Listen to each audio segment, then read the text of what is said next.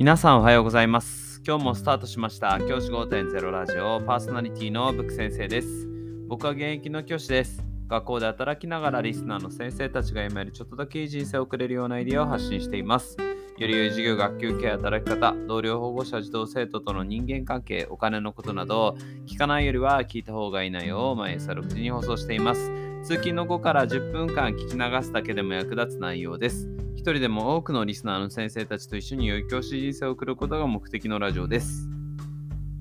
今回のテーマは、中教審新会長は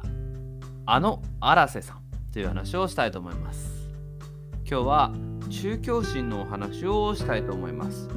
中教審、先生方はご存知でしょうか？おそらく中教審っていう言葉自体はね、知ってらっしゃる方が多いかなというふうに思います。中教審ってね、なんかこう書類とかで書いてあったりしますよね。これあの中教審っていうのは頭文字を取っていて中央教育審議会というものになります。役割としてはどういうものかっていうと文部科学大臣の諮問に応じて教育の振興及び障害学習の推進を中核とした豊かな人間性を備えた創造的な人材の育成に関する重要事項を調査審議し文部科学大臣に意見を述べる。そして文部科学大臣の諮問に応じて障害学習に関わる機会の整備に関する重要事項を調査審議し文部科学大臣または関係行政機関の長に意見を述べるということになります。要は文部科学省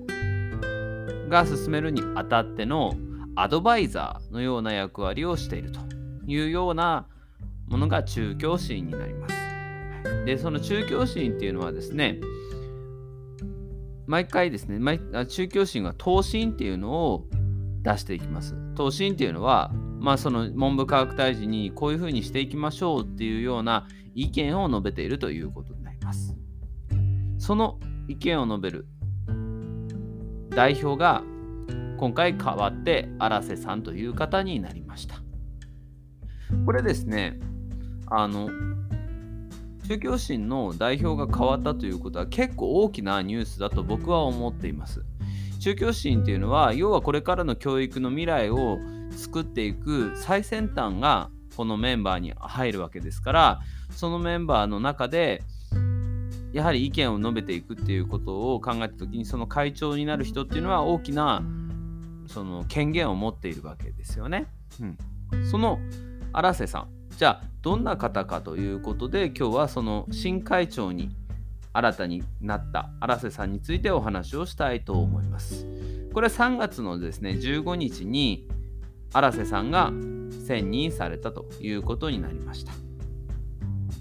先生方この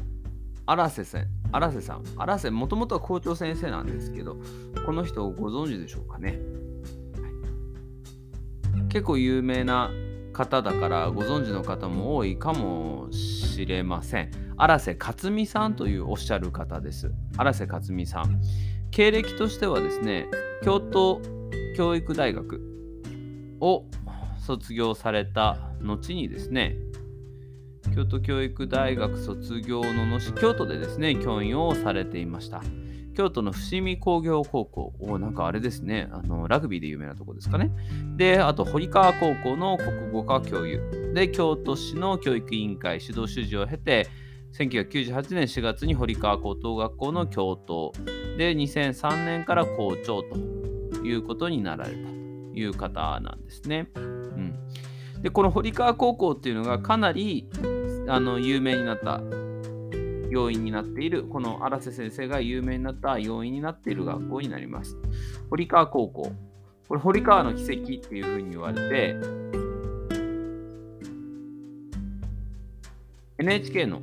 プロフェッショナルにも取り上げられたことがある学校になっています。堀川、これどういう学校だったかって、普通の公立高校だった堀川高校がですね、えーと、探究科っていうのを設立しました。その探究科で1期生が卒業した2002年に国公立大学への現役合格者数が前年の6人から106人に増えたと。前年まで6人しか国公立に行けなかったのにそれが106人に増えたということ